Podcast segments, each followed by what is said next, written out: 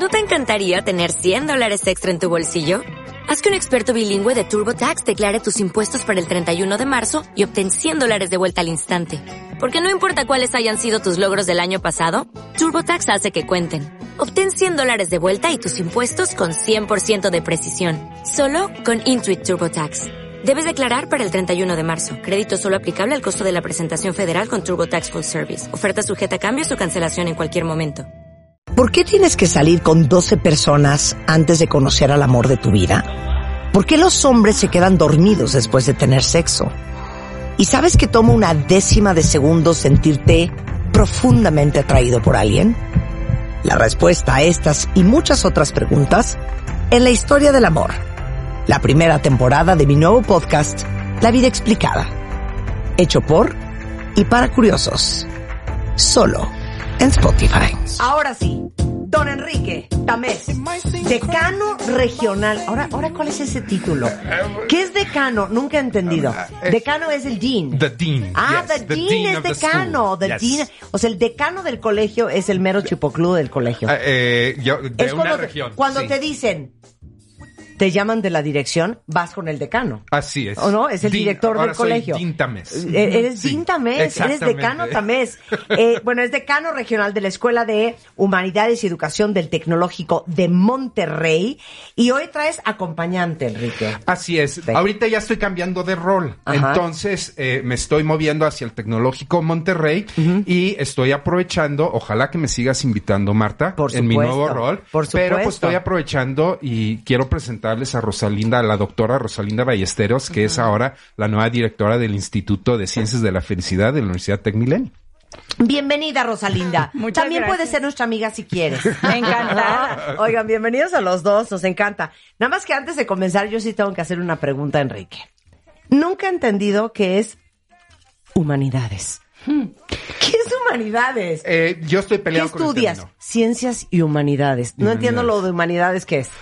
Tradicionalmente humanidades es arte, filosofía, historia, Todas las literatura. ¿Letras? letras, Letras. todo eso es humanidades. Yo estoy un poquito, yo que soy filósofo, que soy de las humanidades, estoy peleado con el término, porque Claro. desde mi punto de vista, y algunos a lo mejor se van a persinar en este momento, tan humanístico es la Mona Lisa como una computadora. Claro. Como, como un negocio, como un edificio. Como la O sea, actuaría. pues eh, así es. Como una Entonces, ingeniería civil. pues sí, todo, todo viene de lo profundamente humano. Entonces, Claro. desde mi punto de vista, el término está un poco en desuso. Pero bueno, tradicionalmente por humanidades entendemos artes, filosofía, literatura, historia, etc. ok, nunca había entendido. Ok, ya Te- entendiste. ¿Sabes qué? Te agradezco mucho. De nada. Pero la pregunta para ustedes dos es, en el área de humanidades, ¿qué, qué estudias humanidades?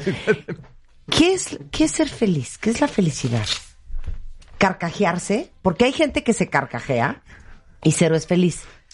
Tiene que ver más con, a mí me dicen, es que Marta es súper feliz. No, cero. Yo me carcajeo todo el día. Pero la carcajada no significa que eres una persona feliz. Hay, hay hay una clasificación muy conocida dentro de los estudiosos de la felicidad que dicen que la felicidad puede ser algo a muy corto plazo, identificándose con el gozo, no con la sonrisa, con la risa, con el chiste, con el buen humor, con el momento. Es una felicidad hedónica, se le llama. Pero también hay una felicidad a largo plazo. Eh, eudaimónica se llama por un señor Aristóteles que vivió hace muchos años. ¿Euda qué? Eudaimónico. ¿Y eso qué significa? Eudemos. Entonces, significa el fin último del ser, de los seres humanos es ser feliz. Entonces, la felicidad también puede ser entendido no solamente como con, con el goce instantáneo de estar comiendo algo, de tener una linda conversación, de tener un cachondeo con alguien, sino también significa eso que hacemos para tener una felicidad a largo plazo, mantenerse saludable, tener buenas relaciones. Entonces tú ahorita, Marta, puedes estar gozosa en tu programa, Sí. pero también puedes considerarte una persona feliz porque la mayoría de las cosas que haces te llenan, Claro. te, no, te Me hacen contenta. Así es, te dan Claro. plenitud. Entonces, Claro. además de estar pasando un momento muy feliz, eres una persona feliz porque la mayor parte del tiempo estás haciendo cosas que tienen que ver con tu propósito en la vida. Entender el significado de la vida, ¿no? Entender para qué estás aquí en este mundo Y en el día a día, pues sí, disfrutar de la alegría, pero también disfrutar de momentos de serenidad, de paz interior. Eso. Es la, combinación de todas esas cosas juntas. Es que felicidad is a very big word. Yo a un día a un amigo le dije, ay, me encontré a tu novio nuevo en un restaurante, está divino, ¿estás feliz? Y se voltea y me queda viendo con cara de, bueno, ¿tú estás drogada o qué? Y me dice, Marta, ¿qué es eso? La felicidad es para la gente irresponsable. O sea, me carcajeé. Porque claro, la gente cree que, mucho se dice que entre más complejo eres, entre más complicado, entre más inteligente, entre más sabes, menos feliz, menos competente con la felicidad eres. Por eso dicen ignorance is bliss.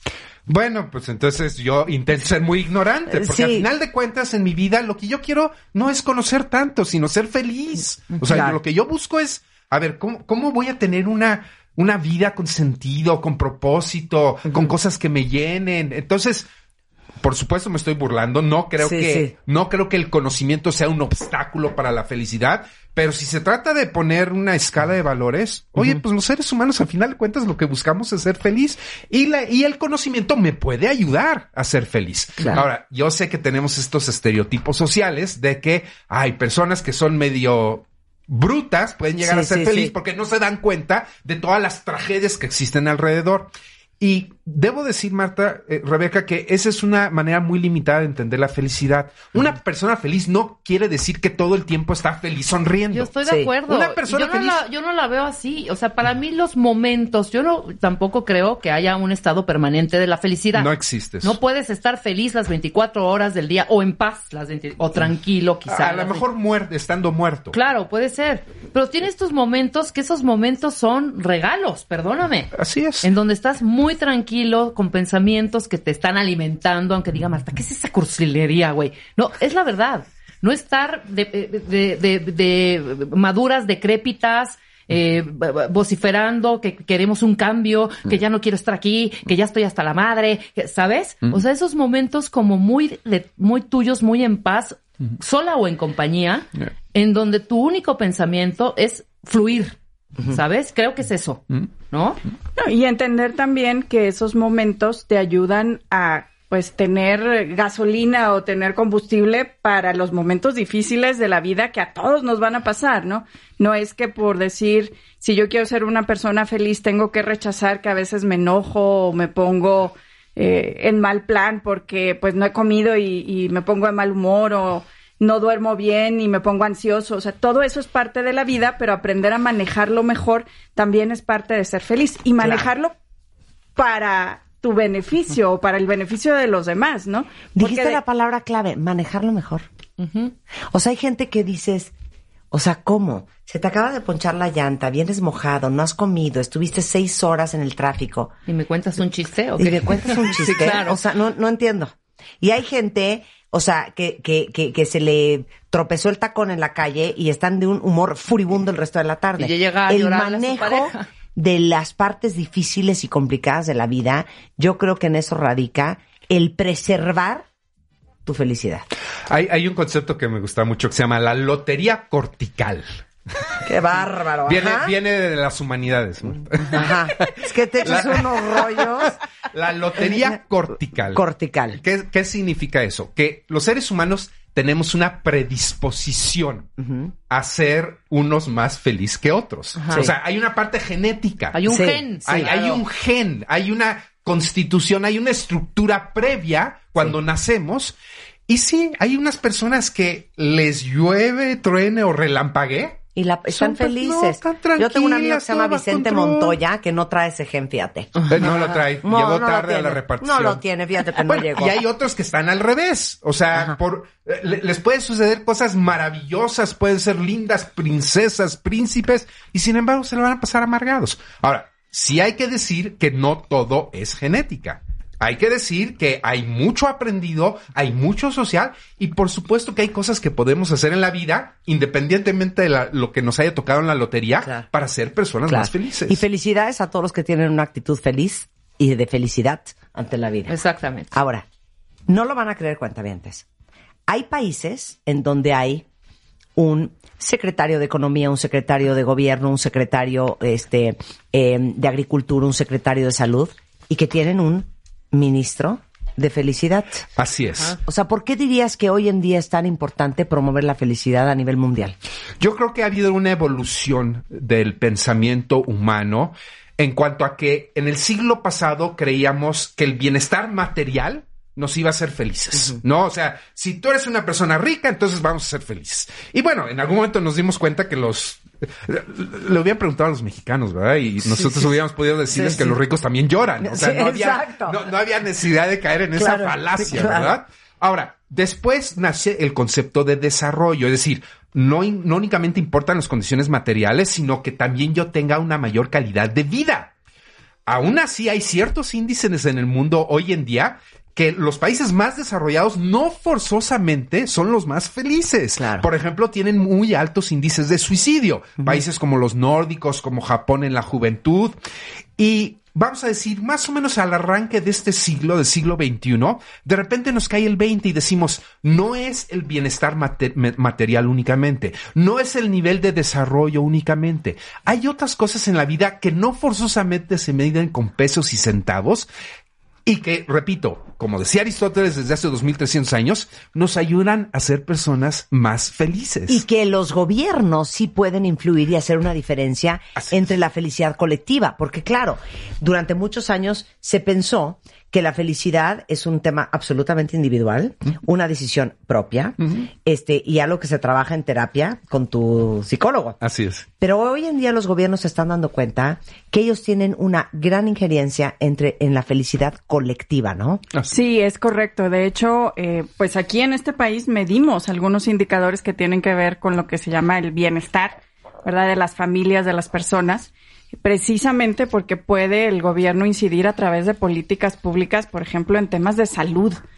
La salud está muy relacionada con la felicidad. Sí. O sea, entre más sano, más cuidado, más ayuda médica, más feliz estás. Así es. Y entre más percibes tú que tu salud es buena, no es solamente que objetivamente no estés enfermo, sino además que tú percibas que tu salud es buena. Y en ese sentido también eso pues disminuye el gasto. Si tu salud es buena, disminuye el gasto que hace eh, cualquier persona en temas de salud, ¿verdad? Te enfermas menos. Una persona feliz se enferma menos. ¿Tú eres hipocondríaca, Marta? Uf. Sí, ¿de verdad? ¿No sabías? No, no, no, no. Ah, grave. De verdad. Grave. De, de, agencias Vamos de las a hacer un programa en la siguiente semana sobre Ajá. hipocondriacos. Ajá, ajá. Pues a ver, si tengo doctores diario aquí, ¿cómo voy a tener paz? diario diciéndome una enfermedad nueva. Eh, eh, eh, la hipocondria es una condición emotiva, Sí. psicológica, Sí, sí, sí, ¿no? sí. O sea, no Sí. tiene que ver con el físico, tiene que ver con tus, con tu emocionalidad que domina los síntomas, tus síntomas del cuerpo. Así de poder- poderosas son nuestras emociones. sí. Acuérdense que hemos cambiado el paradigma. No somos seres racionales que sentimos. Somos seres sintientes que razonamos. Porque nuestras emociones definen nuestros razonamientos. Totalmente. Entonces, lo que dice Rosalinda es muy cierto. No únicamente se trata de ser saludable, sino de sentirse, de sentirse saludables. Es decir, de, de yo eh, eh, ubicarme de que soy una persona, pues, que tiene muchas bendiciones en la vida, que tiene muchas cosas por las cuales sentirse bien. Claro, por supuesto. Regresando del corte, ¿qué están haciendo otros países en el mundo para generar más felicidad en el colectivo? De eso vamos a hablar regresando con Rosalinda Ballesteros y con Enrique también. No se vayan. Escuchas a Marta de Baile por W Radio 96.9. Hacemos una pausa. Estamos de regreso en W Radio platicando con Enrique Tamés, decano eh, regional de la Escuela de Humanidades y Educación del Tecnológico de Monterrey, y Rosalinda Ballesteros, directora del Instituto de Ciencias de la Felicidad de Tecmilenio, hablando de cómo lo hacen otros países como Bután, ahora India, Emiratos Árabes Unidos, que literal cuentavientes tienen un secretario de Economía, pero el secretario de Salud, pero el secretario de Desarrollo, pero el secretario de la Felicidad. ¿Y, y qué programas tienen? ¿Cómo los implementan? Hay una receta o una fórmula, ¿no? Que se sigue en estos en estos países que tiene que ver con un indicador. Entonces, lo que se mide es, por ejemplo, eh, la esperanza de vida saludable. Hace hace un rato que hablábamos de Sí. la salud, la libertad que siente la persona de poder hacer lo que lo que quiera, lo que se plantee y poder lograrlo. Ok, salud, libertad. La generosidad con los demás. El ser parte de una comunidad en la que participas y aportas y ayudas a los demás. El sentir, ese es de ti hacia los demás. Sí. El sentir que tú eres parte de una red que te apoya cuando tú tienes un problema. Sí. Entonces es la salud, la libertad, la generosidad, la comunidad. Y viene después la ausencia de corrupción. Como Puta, indicador. no, ya ahí ya valió. No, Rosalinda, ibas muy bien. Teníamos esperanzas. No, bueno, en salud ahí estamos muy frágiles también, pero eh, ¿qué hacemos? Cuando hay, no hay gobierno corrupto, la gente está más contenta. Exacto. Por eso estamos que nos lleva el diablo Oye, y ahorita que todos. dijiste generosidad, fíjate Ajá. que a mí me, me llama mucho la atención, porque yo veía estos videitos, yo decía, ¿por qué hay mucho videíto asiático corriendo en las redes, en YouTube y todo? Ya sabes, ¿no? Por ejemplo, la eh, China malagradecida con el papá viejito que siempre le dio todo y al final ella quería unos tenis carísimos y ella, eh, el viejito pues no se los podía comprar y al final el viejito sale en una noche lluviosa, lo atropella un coche, pero traía en la bolsa los tenis, ¿no? Entonces la China, uy, se, se pone súper triste y ese es un ejemplo, ¿no? O el, el chino igual al asiático, o el coreano malagradecido que trataba fatal a su abuelita y la abuelita se enferma y total, es un rollo, ¿no? Entonces me pongo a leer un poco más de estos países asiáticos que son muy productivos y, claro, la generosidad te hace estar más en paz, más tranquilo, más feliz y la felicidad te hace ser más productivo. Entonces es un bombardeo de estos mensajes de sé generoso, sé generoso, sé generoso. Y perdón, los asiáticos son los más productivos, es la cultura más productiva entre otros países, ¿no? Entonces dije, claro, buen punto. Esa generosidad hace que estés contento, estés feliz y además produzcas. ¿Y qué? Y produces y le va bien a tu familia y le va bien a tu país, ¿no? De alguna manera. Eso era lo que iba yo a acotar. Tiene que ver la generosidad con la ¿A felicidad. qué ibas a hacer? Acotar, Acotar. otra vez dijiste. Acotar. Palabra acotar. también viene de las humanidades. Mi la colega palabra Rebeca. acotar. Acotar, Viene qué de las horror, humanidades. ¿verdad? Pues claro. Pero por eso también eh, muchos países que eh, son países en desarrollo, países en África, países en Latinoamérica, ranquean muy bien en felicidad por el tema de la solidaridad social, ¿no? Que tiene que ver un poco con la generosidad. Entonces regresemos, por favor, a la corrupción. Adelante, Rosalinda.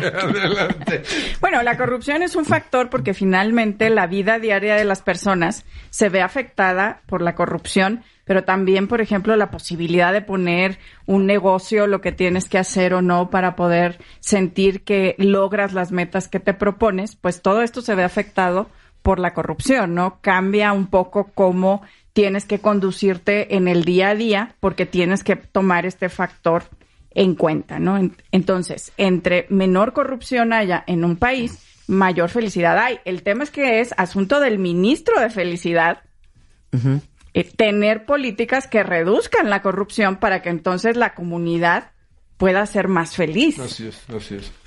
Hay, hay un ejemplo que ahorita se está aplicando en el Reino Unido, en donde a través de las políticas públicas se están determinando ciertos días del año en que las personas están, vamos a llamarlo así, obligadas a hacer un acto caritativo. Es decir, a darle algo a Claro, alguien. Vamos a regalar un libro, vamos a regalarle unas flores. Y no a las personas conocidas, sino puede ser en la calle, alguien que va pasando y de repente le das una flor, le das un libro. Tienes un acto generoso. Y eso obviamente aumenta los niveles de bienestar y felicidad. Hay una, eh, en este tema de la corrupción, Marta, eh, hay un eje, eh, no es coincidente, creo yo. Eh, me faltan bases científicas para afirmar, o la investigación para afirmar lo que voy a decir, pero creo yo que hay una coincidencia muy interesante en el país asiático menos feliz y que es el más corrupto de todos, que es Corea. Corea es un país que rankea muy bajo normalmente en los niveles de felicidad. Y es Corea del Sur. Y así es, Sí, Corea, no, no sí, del norte. Corea Sí. del Norte no, no, ni- sabemos ni nada de lo que sucede ahí. sí. Pero en Corea del Sur es un, es un país y ha sido un país históricamente muy corrupto y los niveles de felicidad son muy bajos. A pesar de que tienen todo lo demás que mencionabas, Marta. O sea, Sí. son muy, y tú, Rebeca, son muy trabajadores, son muy exitosos, tienen, no, una sociedad que funciona, pero al final de cuentas es corrupta y eso, por supuesto, pega en sus índices de bienestar. Ahí podemos incluir a todos los países africanos o a muchos de los países africanos. Ahí por ahí no lo tengo preparado, pero hay una, hay un índice de corrupción a nivel mundial y pues si los países africanos, eh, pues brillan, ¿no? En estas, en estos índices porque pues son corruptos y más allá. En México, lamentablemente, ranqueamos mal también. Pero pues también hay que decirlo, eh, nosotros somos parte de, la corrupción. O sea, cuando hablamos del México corrupto, no estamos hablando de un agente externo, no, es el otro, ¿no? O sea, nosotros somos miembros de esta sociedad y de alguna manera todos estamos contribuyendo. Copiar en un examen es corrupción. Es corrupción, ¿no? Y, bajar y ver una película ilegal es corrupción. Darse vuelta no es ilegal. Así es, hay, hay muchos actos, ¿no? Que, que nos definen a todos como una sociedad corrupta. y más corrupta cuando no nos damos cuenta. Ah, platíquenme algo, porque estoy viendo el ranking cuentavientes de los 10 países más felices del mundo. 10, Suecia, Australia en el 9, luego Nueva Zelanda, Canadá, Holanda, Finlandia, Suiza, Islandia, Dinamarca y Noruega. Dinamarca era el primer lugar el año pasado y Noruega lo desbancó. ¿Qué están haciendo en Noruega? Que no estamos haciendo en México? Atendiendo muchas condiciones de la vida diaria.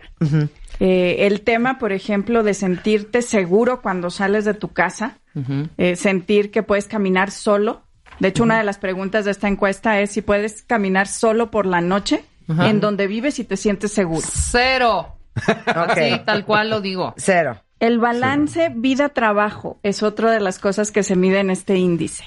y, por ejemplo, aquí en México, la cantidad de personas que reportan en, este, en esta encuesta que trabajan más de 50 horas a la semana es el doble de la de Noruega. O sea, lo, lo, lo, más triste de esta historia, porque tenemos el número y se los platicamos el año pasado, es que México rankea como el país que más horas trabaja a nivel mundial, pero no somos el menos, el más competitivo ni el más eficiente. somos el más ineficiente, pero somos el que más horas trabaja de pues los miembros de la OCDE. Pero saben que en Noruega no se van a tragar a la tablita tres horas, ¿eh? No, claro. no pero se regresan a la, oficina a las seis de la tarde. eso cuenta como horas de trabajo. Eso, claro. Para los burócratas, claro. Oye, pues me fui a las ocho de la mañana de mi casa y, regresé a las diez de, la, noche. Ajá, pero te pasaste tragando tres horas con, con el eh, cliente. En mi oficina. Y bebiendo. En, mi oficina. Es que aquí en México en la cantina mi oficina. Aquí en México se cree que ir a trabajar es, es nada más ir. Sí. ¿Sabes? o sea, ya, fui a trabajar. No, no, nada más es ir. Hay que trabajar. A ver, sigue, sigue, Rosalinda. Eh, fíjate que otra cosa que también, bueno, en, en países como Noruega, eh, la calidad de la vivienda, el poder tener una vivienda, una vivienda que tenga eh, cierto espacio. Aquí en México también, en las zonas urbanas, pues vivimos en espacios relativamente pequeños, con pocas áreas verdes, eh, pocos lugares para caminar. Y a veces, bueno, los lugares que tenemos para caminar, pues no, no son muy sanos, ¿no? Porque estamos también respirando aire que, está contaminado. Sí, yo agregaría ahí el, el, concepto del espacio público. O sea, eh, eh, eh, hay, países, y sobre todo en las ciudades, ¿no? Piensas en Nueva York, por ejemplo, en Tokio, estas ciudades globales, en donde, pues sí, digo, vivir, por ejemplo, en Tokio, en una... en un departamento de 50 metros cuadrados, es, eres un millonario si tienes una casa de ese tamaño, ¿no? Pero en Tokio, eh, cuando visitas la ciudad, es una ciudad en donde hay muchos espacios públicos. Es decir, no vives confinado en una habitación de 50 metros porque estás entrando y saliendo, haciendo, hace un momento Rebeca comentaba, cero en términos de qué es lo que podemos hacer para caminar en la noche, ¿no? En donde, en, en, nuestro vecindario, ¿no? O sea, eh, eh, eso es lo que tenemos que buscar en ciudades como la Ciudad de México, ¿no? En donde pues sí, está difícil que todos vivamos en, en, habitaciones de 200 metros cuadrados, ¿verdad? Pero si las políticas públicas se dirigieran a recuperar los espacios públicos, eso aumentaría los niveles de bienestar. Eso haría el secretario de Felicidad. Así es, eso haría. Hacer un plan con el de urbanismo para decirle, a ver, vamos a empezar a quitar estos espacios. ¿Qué es lo que pasa en la Ciudad de México? Y ya me voy a ver medio, voy a empezar a ver medio grillo, ¿no? Eh, de repente hay un espacio allá en Reforma, en Chapultepec, que van a limpiar porque quieren, y empiezan las manifestaciones, no los quiten, no los mueven, no. O sea, Aquí cualquier intento por parte de quien sea de tratar de recuperar espacios verdes, siempre hay un contrincante político que le va a ¿eh? obstaculizar para que eso no suceda. Tienes toda la razón. Entonces, eso, eso, eso es grave, eso es terrible. Eh, tenemos, pocos lo saben, Chapultepec es casi dos veces más grande que el Central Park. Y el Central Park es poco más que una vaca sagrada. Así es. Y aquí no nos damos Ni fumar cuenta. puedes adentro. Claro. Y, y lo tratan los neoyorquinos y lo cuidan y, que- y, y aguas con que tires un arbolito. No, bueno. y que- o sea, hay una planeación, hay un cuidado de estos espacios públicos. Porque hoy en día sabemos que ese tipo de espacios, o sea, otra vez, a lo mejor vivo en un lugar muy reducido, pero la posibilidad de que baje a la calle, Sin que me camine maten, cuadra, sin que me mate, que camine en la esquina, haya un Claro. pequeño recreo. Yo me acuerdo en Hong Kong, ¿no? En donde está todo el mundo tan hacinado, casi casi no hay cuadra en donde no haya un espacio, aunque sea de unos 50 metros cuadrados, en donde hay un columpio, en donde hay una resbaladilla, Claro. en donde hay un espacio verde. Y eso no solamente tiene que ver con el sentido de libertad del cual hablabas, Rosalinda, de poder andar en la calle, que tus hijos puedan salir en patineta como salíamos nosotros, ¿no? En una avalancha, este, saber que estás seguro, que puedes disfrutar su ciudad. No solamente que tu ciudad está diseñada para que tú la disfrutes, sino que tú puedas disfrutar la vida porque tu ciudad no es una amenaza. Así es. Ahora, déjame hacer una acotación a lo que estamos mencionando. Eh, mencionaste las 10 países Más líderes. felices, sí. Eh, vemos un común denominador. Son países avanzados, seguros, productivos, etcétera. Pero déjame comentarte, hay algo que los especialistas han llamado la paradoja latinoamericana. ¿Y qué significa esto? Que hay muchos países de Latinoamérica que ranquean muy alto en estos índices de felicidad ¿Cuáles comparativamente hablando. Bueno, uno de ellos es México, lo creas o no. Hace dos años estábamos mejor, teníamos el lugar creo que 14 o 15 en el mundo. Ahora bajamos al 25. Pero cuando tú ves la lista completa, puedes darte cuenta que los primeros 35 o 40 lugares o son países eh, desarrollados como Noruega. O son países latinoamericanos. Si te fijas, por ejemplo, Costa Rica está en el 12, eh, Chile en el 20, Brasil 22, Argentina, México, Uruguay, Guatemala, Panamá. Si te fijas en la lista de los 35, 36 primeros, Ahí estamos. ahí están los países latinoamericanos. Entonces, obviamente hay Y son buenos lugares, aunque digan, son- ay, pero 25 México, espérense. No, bueno. Yemen está en el 146. Así es. Eh, Burundi 154, Tanzania 153, Siria 152, Ruanda, Togo, Guinea, Liberia, Sudán y Yemen están en los 140, 150 últimos lugares. Así es. Entonces, o sea, estamos en el primer quintil. A pesar Claro. de que en México hemos perdido posiciones en los últimos años, de todos modos seguimos siendo, comparativamente hablando en el mundo, un país relativamente feliz. Claro. Y a lo mejor vale la pena, pues, destacar por qué, ¿no? ¿Cuáles son los elementos que hacen que los mexicanos estemos en estos altos índices? ¿Por qué estamos felices, Rosalinda? Bueno, a recuérdanos, recuérdanos. Fíjate que a nosotros en México los indicadores que tienen que ver precisamente con comunidad, con sentir que tenemos personas en las que podemos confiar en el día a día, eh, es uno de los elementos que más nos ayuda. El sentido de familia también, el tener una familia extendida en la que participamos y de la que conocemos eh, y frecuentamos a nuestros familiares. Eh, y bueno, finalmente no tenemos los mejores indicadores económicos del mundo, pero tenemos un nivel suficiente para subsistir, o al menos así lo califica la gente. Sí, es que yo creo que, mira, que es bien interesante porque a diferencia de todos estos países escandinavos, eh, que no sé, no sé por qué están tan felices, porque yo los veo gente tan fría. Pero siento que lo que nos rescata a nosotros, en general en Latinoamérica, y por eso ranqueamos donde ranqueamos, es que son sociedades basadas en relaciones y no en transacciones. Creo que la relación que tienes con tu zapatero, con tu carpintero, con la persona que trabaja en tu casa, este, con el de la esquina, con tu jefe, con tu amiga, con tu mamá, que te ayuda a cuidar a tus hijos. Eh, hay un gran sentido de unidad, eh, familiarmente hablando, pero también de amistad. Eh, creo que gran parte de lo que nos da ilusión a los latinos es el convivio. Eh, en otros países a lo mejor es chambear, es hacer. Y nosotros es gozar, disfrutar, carcajearnos, el puente, la vacación, la El bebedera, chiste, el el desmadre, humor, el chiste, el chisme. Y la yo creo que eso es muy nuestro, pero eso es yo creo que un poco genético y cultural. No es que el gobierno nos haya hecho así. Ahora, hay teorías, ah, hay una frase en inglés que me gusta mucho que yo suelo usar a veces, such is life in the tropics. Sí. ¿No? O sea, Así es la vida en el trópico. Sí, o sea, de repente sí, hay estudiosos que muestran que también hay una influencia geográfica, ¿verdad? Es decir, el hecho de que tengamos tanto sol, el hecho de que... Claro, ese es un buen punto. O sea, el hecho de que tengamos espacios de recreación en donde podamos, ¿no? Libremente movernos. O sea, eso, eso también cuenta. O sea, si Noruega estuviera en el En- en- trópico, en el trópico. estarían, bueno, carcajeándose todo el día. Si están en un hoyo negro y oscuro allá arriba Allá. y se la pasan bomba. De hecho, algunos cuando llegan no se quieren ir, ¿no? Se quieren quedar. Claro, aquí. ya se quieren quedar a vivir en Tulum. Así en es, Tulum. así es. Por supuesto. Oigan, Estados Unidos es un caso bien triste eh, para todos los que tienen familia viviendo allá, porque eh, ocupaba, bueno, ocupa el lugar número 14, pero cada vez va bajando y bajando y bajando. Ahora está en el 19 en el ranking de la felicidad, siendo uno de los países más ricos del mundo. Así es. Y creen que van a seguir bajando. Eh, Es, es, eh, eh, todo parece indicar que sí, Marta. El, el- muchos estudios nos muestran que cuando te enfocas en lo negativo, no te vuelves positivo. Eso es lo que Al hay. contrario, te enfocas en lo negativo y mira, es una, es una cascadita de emociones que van bajando y bajando y bajando.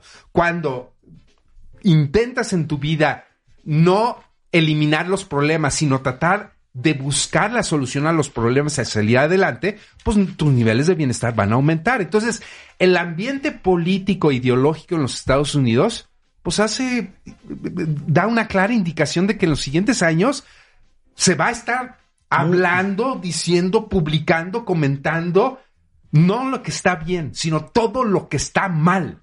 Claro. Y eso es un camino a a la infelicidad. claro, va a impactar en la felicidad. Así y es. en la confianza, porque si finalmente empieza un discurso de tener desconfianza del vecino porque es diferente a mí, eso genera también una serie de emociones negativas y afecta la- el sentido de seguridad de la persona y se va haciendo una espiral negativo que va creciendo y creciendo y creciendo. Oye, Claro. Enrique y Rosalinda, muchísimas gracias por estar aquí. Gracias, Como siempre, Gracias. un gran, gran placer.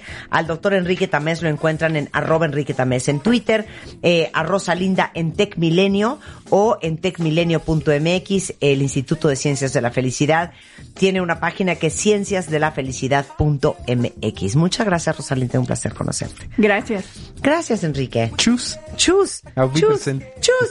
Auf Wiedersehen. Y con esto nos vamos, cuentavientes. Estamos de regreso mañana en punto de las 10 de la mañana. Eh, no se vayan mucho más el resto del día hoy en W Radio. ¿Por qué tienes que salir con 12 personas antes de conocer al amor de tu vida? ¿Por qué los hombres se quedan dormidos después de tener sexo? ¿Y sabes que toma una décima de segundo sentirte profundamente atraído por alguien? La respuesta a estas y muchas otras preguntas en la historia del amor. La primera temporada de mi nuevo podcast, La vida explicada. Hecho por y para curiosos. Solo en Spotify.